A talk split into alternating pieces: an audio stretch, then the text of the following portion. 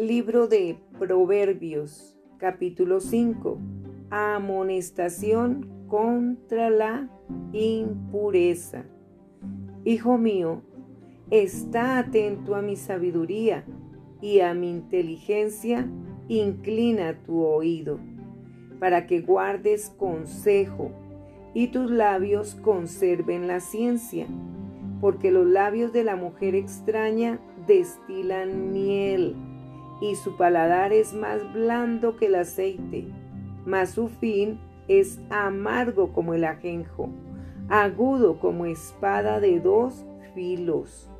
Sus pies descienden a la muerte, sus pasos conducen al Seol, sus caminos son inestables, no los conocerás si no considerares el camino de vida.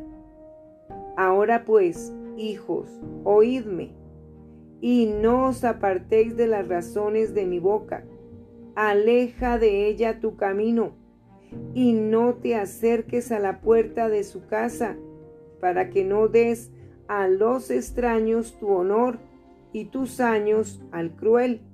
No sea que extraños se sacien de tu fuerza, y tus trabajos estén en casa del extraño, y gimas al final cuando se consuma tu carne y tu cuerpo, y digas, cómo aborrecí el consejo y mi corazón menospreció la reprensión. No oí la voz de los que me instruían, y a los que me enseñaban no incliné mi oído. Casi en todo mal he estado, en medio de la sociedad y de la congregación Bebe el agua de tu misma cisterna y los raudales de tu propio pozo. ¿Se derramarán tus fuentes por las calles y tus corrientes de aguas por las plazas? Sean para ti solo y no para los extraños contigo.